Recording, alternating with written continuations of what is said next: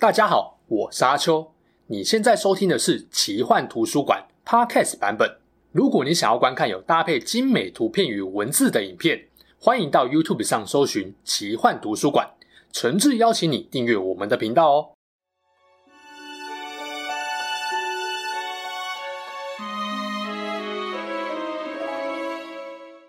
Hello，大家好，我是阿秋，来聊神秘奇幻的主题故事。之前介绍赫夫帕夫学院的影片中，提到了三个最具代表性的学院名人，其中一个就是西追。尽管戏份不多，在第四部《火杯的考验》中，他的表现让所有师生、读者、观众都明白赫夫帕夫令人钦佩的强大之处。这集就来跟大家聊聊，人生正要发光发热，便骤然陨落的低调明星西追迪戈里的故事。他真的是霍格华兹里零缺点的全能学生吗？哪些事情体现了他的优秀不凡？他的陨落对英国魔法界造成了怎样的影响？如果喜欢我聊哈利波特的故事，记得帮影片按赞、订阅奇幻图书馆，开启小铃铛，才不会错过每周最新的影片通知。有余力也欢迎加入会员，每个月请我喝一杯鲜奶茶，支持我的创作哦。也欢迎大家到 Parkes 收听新节目。说书人下班后会听到很多我对于生活时事的闲聊哦。西追迪戈里出生在一九七七年的九月到十月之间。父亲阿莫迪戈里是一位在魔法部工作的巫师。虽然罗琳没有告诉大家西追的母亲是麻瓜还是巫师，不过从阿莫对于麻瓜社会不太了解这点，可以推断西追可能出生于纯种家庭。当然，他是纯种还是混血并不重要，重要的是他在一九八九年九月进入霍格华兹念书，被分入赫夫帕夫学院，逐渐崭露头角。西追是一位全能型的巫师，课业表现优异不说，运动方面更是了得。后来不止成为魁地奇球队的搜捕手跟队长，也不意外担任的级长。西追比哈利大两个年级，他们第一次的相遇是在一九九三年的魁地奇球场上。当时候西追五年级，十一月七号这天天候不佳，原本魁地奇比赛是由葛莱芬多对上死对头史莱哲林。不过，因为拽哥的手臂被鹰马八嘴抓伤，加上蛇院想要避免在暴雨天比赛，就申请延后赛事，临时由赫夫帕夫对决狮院。小说里，哈利知道蛇院的借口后，大骂拽哥装死。队长木透也是非常无奈，带出了赫夫帕夫有了新队长兼搜捕手西追，而且他的能力出色，在他的组织下，赫夫帕夫球队不容小觑，印证了西追不止运动能力突出，组织领导力也非常棒。然后一听到西追这个名字啊，旁边两位女同学突然就傻笑起来。一个说：“他就是那个身材高大、长得很帅的男生吧？”另一个马上接着说：“精壮结实又有点寡言的那个。”从这边我们知道了西追外形非常得女生的喜爱，而且还是话不多、温和内敛型的帅哥。那因为哈利跟西追都是球队中最能定输赢的搜捕手，两人当然拼尽全力要抓住金探子。过程中互有往来，实力相近。然而，因为催狂魔的乱入，哈利受到影响而摔下扫帚。最终是由西追抓到了金探子。本来赫夫帕夫都要齐声欢呼了，结果不明白发生什么事情的西追一回头，看到哈利倒在地上昏迷，马上跟裁判说这场不算，他要再比一场。哈！不止赫夫帕夫失声，就连葛莱芬多的所有人都傻眼了。好不容易到手的胜利，居然因为对手发生状况就要放弃。西追的想法很单纯，我想要的是公平竞赛。哈利因为某个意外昏迷了，他没有发挥他真正的实力，所以我并不是真的赢过他，只是运气好碰到对手出现偶发意外。这就是赫夫帕夫最可贵的一个特质，追求公平。不过，格莱芬多队长奥利弗木透却谢绝了西追的提议。他认为赫夫帕夫没有用任何不法手段赢得光明磊落，何来不公平呢？隔年，西追要升六年级时，跟老爸一起去观看魁地奇世界杯的决赛。他们遇到了卫斯理一家人，还有暂时住在洞穴屋的哈利跟妙丽。荣恩爸跟所有人介绍西追父子，西追很有礼貌地跟大家问好，在场的各位都有回应，唯独弗雷跟乔治没有出声，只点了点头。原因就是刚刚讲到，去年的魁地奇欢师对决中，赫夫帕夫赢了。所以双胞胎还在生西追的气，其实这也还好，年轻人好胜心强也没什么。但是接下来就很尴尬了。当西追老爸知道哈利波特也在场时，居然当众直说：“西追跟我谈过你，他跟我们说了去年跟你比赛的事情。我可是跟他说，西追这件事情等你老了以后，绝对可以自豪的讲给你孙子们听。你打败了哈利波特，非常了不起。”哈利不知道该怎么回答，就沉默。弗雷跟乔治直接皱起眉头，西追则是显得有点尴尬，小声的对老爸说：“爸，那是哈利从扫帚上掉了下来。我跟你说过啊，是因为意外事故才分出胜负桃吗？”显然，西追很会读空气，知道老爸讲了不得体的话，想要缓解气氛，并给哈利台阶下。没想到西追爸居然还语带亲切，大声的继续说：“啊，是啊，可是你没有掉下来，对不对？”然后一边拍拍儿子的后背说：“哎呀，我们家西追总是这么谦虚，一副绅士风度，但赢的人总是最棒的。我敢肯定，哈利也会这么说的，对吧？一个从扫帚上掉了下来，另一个稳稳待在上面。”你不需要具备天才的脑袋，也能够说出谁是更出色的飞行家嘛？估计一堆人看到这边都很赌烂西追爸，就是那种，哎呀，我家儿子考上了台大，好棒棒啊，十足的炫耀味。以自己儿子为豪是人之常情嘛。不过西追爸的表达方式却是用一种略带嘲讽的优越感来损人，就让人感觉不太舒服。相反的，西追的态度很有教养。你要说这是他老爸教出来的，我是不太相信的。他的性格应该是受到妈妈的影响比较大，不过可惜罗琳并没有在他妈妈身上多琢磨。一九九四这年，停赛许久的三巫斗法大赛终于重新举办，任何符合年龄资格的巫师都可以将自己的名字投进火杯。最终，西追被选为代表霍格华斯的勇士，这表示法术强大的火杯认定他是霍格华兹高年级学生中综合能力最优秀的第一名，人高又帅，性格又好。难怪西追名字一出来，欢呼声震耳欲聋。赫夫帕夫的所有同学都嗨翻了，给西追的喝彩持续了非常久的时间。直到后来，火杯又拖出了第四张写着哈利波特的名字，这下囧了。因为理论上啊，一所学校只会出现一个名字，所有人都非常诧异，包含老师们，诧异到没有人相信哈利波特是清白的。都认为他肯定是用某种小手段把自己的名字投进火杯，还让火杯也选中他。西追知道后啊，第一时间是不知所措。后来慈训很有教养的显露出困惑的神情。姑且不论其他学校是怎么挖苦邓不利多说，主办学校居然可以有两位勇士参赛。对于西追来说啊，这意味着其他两位勇士是自己学校唯一最优秀的，但他不是。一种杀伤力不大、侮辱性极强的感觉，如同花儿跺着脚，当面怒酸说：“多少个星期以来，我们都满心希望自己被选中，为我们的学校争光，还有一千加隆的奖金。这个机会是许多人梦寐以求的。因此，西追是相当有理由不满的。但是，西追从头到尾都没有当众质疑，他不是没有疑问，而是知道当众提问只是让哈利更加难堪。”所以在邓布利多要他们两个先离开后的场合，西追才趁只有他们两人在的场合向哈利询问。小说里对这段情节的描述是这样的：西追勉强笑着说：“这么说，我们要成了对手呢？我想是吧。”哈利真的不知道该说什么才好，他的脑筋里似乎一片混乱，就好像整个脑子都被洗劫一空了。那么，告诉我，你究竟是怎么把你的名字投进去的？我没有。哈利抬起头来望着西追。我没有投，我说的是实话。哈利看得出来，西追并不相信他。唉，好吧，嗯，那么再见吧。在这个场合啊，如果你是西追，只有一种可能，你不会怀疑哈利，就是你已经知道哈利被用计逼得参赛的真相，而且西追也不可能不怀疑。毕竟从之前的魁地奇比赛就能够看出，西追很重视公平竞争。自然也无法忍受他人用不正当的手段去获得参赛资格。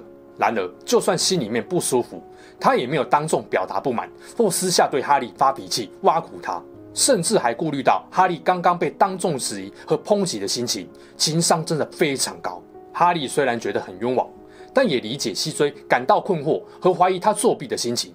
然而，更让他感到挫折的是，连自己最好的朋友隆恩都不相信自己。如果你不理解西追在这件事情的反应有多么难得，看看其他人反应都知道。小说里面说，赫夫帕夫们一向和葛莱芬多们相处得很好，可现在也突然对他们全都冷淡了起来。显然，赫夫帕夫们觉得哈利盗取了他们勇士的光荣。由于赫夫帕夫学院很少获得什么光荣，西追是少数几个给他们带来光荣的人之一。他曾经在魁地奇比赛中打败了葛莱芬多，这就使他们怨恨的情绪更加强烈了。哈利能够理解赫夫帕夫们的态度，尽管他不喜欢，但毕竟他们要支持自己的勇士嘛。而史莱哲林们呢？哈利早就知道他们只会给他恶毒的侮辱。毕竟在魁地奇比赛和学院杯竞赛中，他多次代表格莱芬多打败了史莱哲林。但是雷文克劳的同学呢？哈利原先希望他们会像支持西追一样支持他的，没想到他错了。雷文克劳大多数同学似乎都以为是哈利施展的诡计，哄骗火杯接受了他的名字，迫不及待为自己赚取更多的名声。总之，当时没有人知道真相，除非你真的很相信哈利的人格，不然都会觉得哈利作弊吧。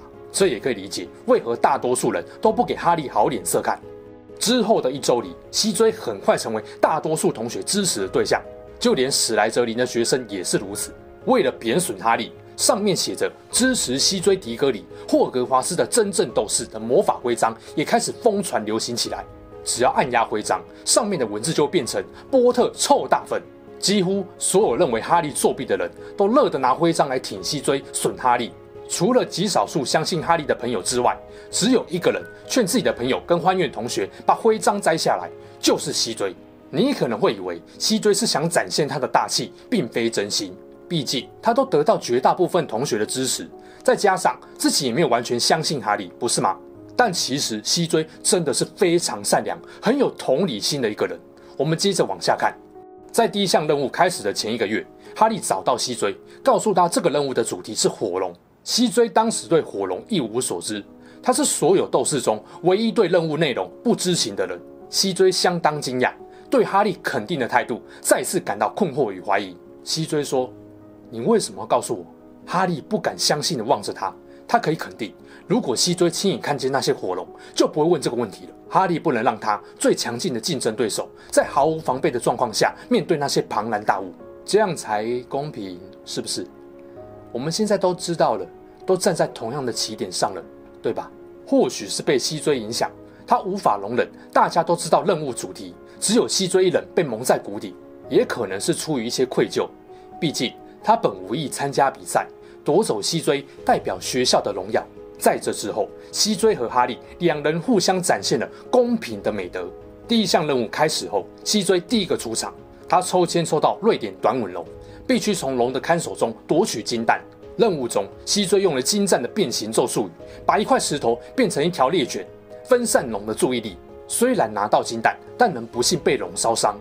坦白说，面对凶恶的瑞典短吻龙，还只受到部分烧伤，已经足够显示西追的强大。这条龙在纽特学长《怪兽与他们的产地》中是这样描述的：它鼻孔里喷出的是耀眼的蓝色火焰，可以在瞬息之间将木材和骨头化为灰烬。哇！西追能够活着回来，已经是很不简单了。第一项任务通过后，大家都见识到任务的致命性。至少有些原本不信哈利的朋友，例如荣恩，知道自己误会哈利了，不再对他摆脸。可其他学院的学生大概不会这么容易就对哈利释怀。然而，哈利明显感受到，在学校已经少了很多对他的敌意与不满。他总觉得是西追叫赫夫帕夫的同学放他一马的，为的是感谢哈利告诉他火龙的事。而且啊，周围亮出支持西追的徽章也少很多了。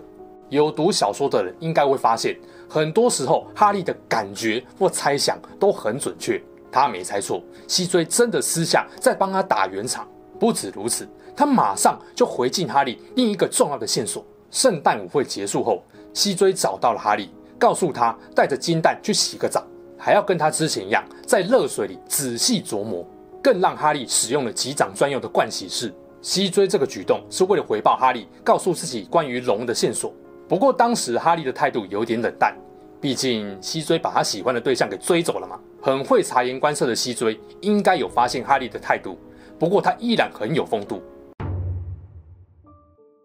第三项任务在学年结束前举行。六月二十四日，西追的父母受邀到霍格华兹观赏最后的任务。不过比赛开始之前，他们遇见了哈利。西追爸直接就嘲讽了哈利，这主要是因为之前的新闻报道中，丽塔史基无视西追，把哈利说成是霍格华兹唯一参加的勇士。只见西追皱起眉头，低声对哈利道歉，并解释原因。任务开始后，西追跟哈利并列第一，他们都希望自己能够最先举起奖杯。很快的，西追在迷宫里遇到巨大的豹尾丁虾，费了很大的功夫才得以逃脱。在这之后，西追遇见了另一个斗士克朗。当时克朗已经中了蛮横咒，对西追使用了酷刑咒。听到动静赶来的哈利击昏了克朗，救了西追。终于，西追看到了奖杯，他用最快的速度冲过去，但他的侧边有一只八眼巨蛛正准备攻击他。西追身后的哈利见状，朝着西追大喊，让他注意，但有点太迟了。西追为了躲避攻击，不慎摔倒，魔杖也脱手飞了出去。为了救西追，哈利开始用咒语攻击蜘蛛，分散他的注意力，让西追得以趁机捡回魔杖。最后，两人同时发射了昏迷咒，击昏了蜘蛛。然后，只要比谁的短跑冲刺比较快，谁就能够拿到近在咫尺的奖杯夺胜。然而，西追停下脚步，没有去举奖杯。为什么？因为他觉得哈利在迷宫里面救了自己两次，比自己更值得赢得冠军。哈利也不是那种只想自己出风头的人。两人互相谦让，最终哈利提议两人同时举起奖杯，一起代表霍格华兹取得了胜利。西追欣然同意。然而他们不知道，当时这个奖杯已经变成了一把港口药。两人立刻被传送到了小汉果顿教堂墓地。接下来故事大家很清楚了。两人还搞不清楚情况之下，伏地魔命令彼得除掉碍事的另外一个人，很快的索命咒并击中了西追。哈利既错愕又悲痛。而伏地魔复活后，和哈利来了一场决斗，但因为两人的魔杖杖心都来自同一只凤凰，魔杖都拒绝直接攻击对方，触发了符咒倒转。伏地魔的魔杖开始以倒叙的方式重复他施过的魔咒。曾死在老佛手上的几个人的灵魂，像是西追、法兰克·布莱斯、博沙·乔金、詹姆跟莉莉都出现了。西追的灵魂要哈利坚持住，并说出了自己的遗愿。希望哈利能够将自己的遗体完好无损地带回去给自己的父母。当哈利断开魔杖连接时，所有从伏地魔魔杖中冒出来的灵魂都冲到伏地魔身前，把他围了起来，帮助哈利逃跑。哈利迅速抓住西追的遗体，用召唤咒换来奖杯，回到了霍格华兹。西追的父母在第二天见到哈利，伤心欲绝的他们并没有责怪哈利，反而很感谢哈利把西追的遗体带回来。西追的妈妈在一旁安慰自己说。至少西追是没有痛苦的死去，而且他刚刚赢得三强杯，一定是非常高兴的。西追的死让全校师生都陷入了哀伤的情绪。教职员决定将六月二十六日的年终宴会改为西追的追思会。往常的年终宴会，餐厅都会用霍圣学院的色彩装饰一新，而在这一晚，教职员桌子后面的墙壁悬挂起黑色帷幕，这是为了表示对西追的尊重。邓布利多发表了一段重要的感言。首先，我必须沉痛地宣告，我们失去了一位很好的人。西追充分体现了赫夫帕夫学院的特质，他是一位善良、忠诚的朋友，一位勤奋刻苦的学生。他崇尚公平竞争，不管你们是否认识他，我认为你们都有权了解这究竟是怎么回事。西追迪戈里是被伏地魔杀死的，魔法部不希望我告诉你们这些。然而，我相信说真话永远比撒谎要好。如果我们试图把西追的死说成是一场意外事故，或归咎于他自己的粗心大意，那都是对他形象的一种侮辱。请记住，西追，当你们不得不在正道和捷径之间做出选择时，请不要忘记一个正直、善良、勇敢的男孩，就因为与伏地魔的不期而遇，就遭到了这样悲惨的厄运。请永远记住，西追迪戈里。而哈利自己也留下了一枚支持西追迪戈里的徽章，以示对他的纪念。介绍完西追短暂的一生后，来聊聊西追对他人的影响跟遗产。首先，西追最大的影响在于他的死敲响了英国魔法世界的警钟，证明了伏地魔的复活与回归，使死人恶势力将再次降临，也为后续战争中学生的团结们起到了关键的作用，包含了邓布利多军队的成立。并影响了赫夫帕夫学生在大战前夕第一时间决定留下来对抗黑魔王。另一个重要的影响是，西追的死让哈利再次成长，甚至在他去世之前，赫夫帕夫的精神再再透过和西追的互动，影响了哈利的价值观。赫夫帕夫最为人所知的精神有正直忠诚、坚忍诚实、勤奋、有耐心、体贴周到、慈爱善良、公平正义与奉献精神。赫夫帕夫学生不一定每一点都有。但神奇的是，所有特质你都可以在西追身上看到。他一个人就全包了所有的欢愿美德，是接近梦幻理想的完人。由于哈利几次和他交手，西追对人事物的价值观也在哈利身上潜移默化。至少他们第一次魁地奇交手，西追的风度肯定给哈利留下了深刻的印象。换作是其他学院，甚至是欢院其他人都不一定能够跟西追一样论输赢，更看重公平竞争，也不会见不得别人比自己更好。虽然两人不是很亲密的朋友，但始终保持互相尊重与友好的关系，甚至好不容易在三巫斗法大赛期间，彼此的互助让他们很可能在赛后成为有共患难经验的好友。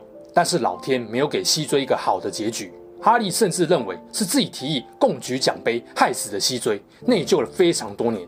无论如何，是西追让哈利目睹了死亡的残酷，渐渐面对并接受了这个事实。这是一个常人可能不会那么早跨过的坎。即便不情愿，哈利终究因为西追，心理素质往上提升了一个层次。也可以说，他是迫使哈利成长，必须被扼杀的美好。这边提一下后传，被诅咒的孩子对西追戏份的改编。在故事中，波特小儿子和拽哥儿子天蝎马粪曾经用时光器回到过去救了西追，然而西追却因为自己丢脸而黑化加入死死人，甚至杀死了奈威，导致最后的分灵体纳吉尼没有被杀死。哈利阵营在大决战中大量死伤，世界因此进入了伏地魔统治的黑暗时代。我大概可以懂故事这样编，可能是想用西追的反差例子表达多重宇宙，什么事情都有可能发生。但是这非常不符合西追的人格特质，完完全全的毁人设。如果是真正的西追，哪怕他被酷刑咒逼迫加入帮派，他肯定是宁死不屈的。所以这部作品很多人只把它当成同人故事，并不是哈利波特的正史。假如有兴趣的话，也可以去看看。那么西追有没有可能本来不用死呢？或者换个问法，为什么西追必须死？毕竟罗琳不是随便乱刺死。即使不尽人意，但都有他合理的目的在。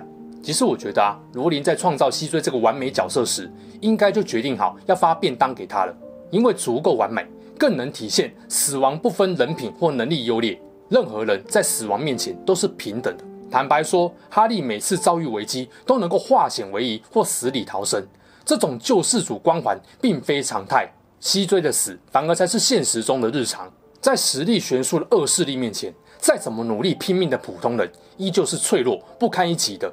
这样美好的一个人被杀了，不只凸显了伏地魔势力的邪恶，也暗示未来将有更多人在黑魔王的势力下上升。西追仅仅是个开始而已。虽然这么说很失礼，但西追就是故事里面一个帮助哈利让所有人正视危机的工具人。七部小说下来，哈利身边死了好几个重要的人。